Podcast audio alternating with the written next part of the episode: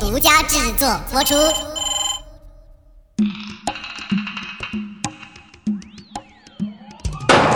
列位看官，我是果壳网的新主播苏通。说这人生在世，利字当头，谁都想多挣点儿，吃得好，穿得好。但是呢，咱得凭本事吃饭。三百六十行，行行出状元。可有一样，千万不能想那歪门邪道，作奸犯科的事儿，咱不能干。你看这偷鸡摸狗这行啊，他也得有脑子。别以为背上纹两条皮皮虾，出门就能当老大。在犯罪界，有很多前辈都用自己不成功的经历，给我们留下了深刻的教训，也给我们曲艺界创造了无穷的素材。首先呢，干一行得有一行的家伙。你比方说啊。早年间偷自行车的带什么呢？腰上系一圈铁丝，后边弯出来一钩。一般啊，这自行车咱都锁后轱辘上。他呢，拿那钩一勾，后轱辘抬起来半寸，衣服后襟一盖，看不出来。俩手扶着车把，打远一瞧，以为推着自己车回家呢。据我考证啊，这三只手的叫法，没准就是这么来的。但是也有那入行就没拜祖师爷的。你比方说，美国北卡罗来纳州有一名叫做约翰斯拉瓦的好汉啊，拿根香蕉往兜里一揣，愣充手枪，差点就成功洗劫了一家咖啡店。还有一位在美国南卡罗来纳州的好汉，使把牙刷就把一便利店给抢了。估计这位有着严重的口腔异味问题。还有一位出去抢劫一食品超市。往银台一站，咵，掏出来一把游戏机手柄，就是咱小时候玩那任天堂游戏机里打鸭子那手枪。您说这智商还出来抢劫？出门不让别人抢了，就算是赚了。更有那艺高人胆大的啊，用的家伙事儿您都猜不着。就有那么一伙强人，整了一麻袋活蛇，出来吓唬受害者。咱也不知道这伙人是不是从杂技团驯兽班集体下岗的，所以你看，干这行没把趁手的兵刃那是不行的。还有什么不行呢？兴趣太广泛了也不行。你出去作奸犯科去，看什么都新鲜。那有那耍猴遛狗的，哎，这好玩，这好玩，那可不行。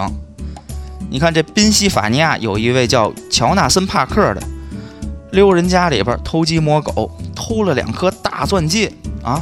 值三千五百美元，得手了，你跑不就得了吗？不去，人家气定神闲地打开了这家的电脑，登录上了自己的 Facebook，刷了一遍新鲜事儿，临走还给忘了注销。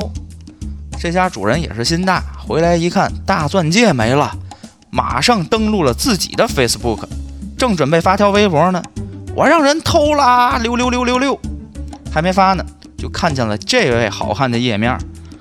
咱也不知道这哥们儿是不是也发了条微博。我刚偷了俩戒指，二三三三三。这还没完，这位乔纳森·帕克偷了戒指，扭头就钻进了肯德基里边，将里边所有财物洗劫一空，就开始在厨房里做起了开封菜。估计是刷 Facebook 时看见了好友发的美食照片，给看饿了。做得了炸鸡，是甩开腮帮子，咧开后槽牙，似风卷残云，正吃的美呢，让警察逮了个现行。更有那兴趣广泛的，一边偷东西一边开小差。在这新奥尔良有一家人，晚上回家发现家里来贼了，把家里值钱的东西全都打包好了。再看这小偷还没跑呢，干嘛呢？正看着这家电脑上的毛片呢。由此可见，哈，这 A V 演艺圈为咱们和谐社会也做出了不小的贡献。还有啊，这想干坏事儿，最好家里备着一本黄历。当然了，我们果壳网的粉丝们都是爱好科学的好少年，家里用不着这封建迷信的东西。但那歪门邪道的必须得备一本。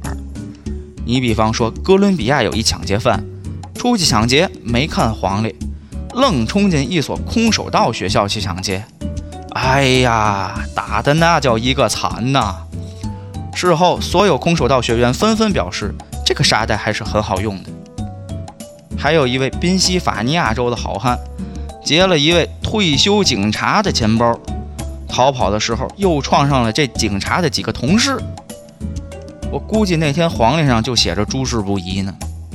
哎，您听前面这几位可乐吧，告诉您，我们这节目里跟您说的还都是真事儿。在德国有这么一个劫犯，他也是窝囊点儿，估计抢那一米八练武术的是抢不了，专门抢那小孩儿，结果把人家小孩的小猪存钱罐给抢回去了。回家一数，拢共七十五块钱。后来给人逮起来了，让人罚了三千。光看数字儿啊，您都不知道到底是谁抢谁了。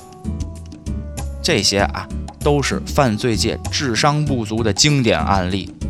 您像咱这种良善之人，平时也保不齐赶上那小偷小摸。现在尤其那偷手机的特别多。不过您的手机要是让人偷了，先别着急，没准您就能碰上下面这位。在佛罗里达州，有位名叫约书亚·库里的小偷。就拿他偷的这部手机跟机主索要二百四十美元的补偿，想着是呢，在机主拿回手机之后再偷回去，然后再勒索，再偷回去，再勒索。你看，能做出这么长远犯罪计划的，也是很反映这个小偷的智力水平的。这正是图财莫要起贪念，作恶也得把书念，智商不足偷抢骗。一笑江湖丢脸面。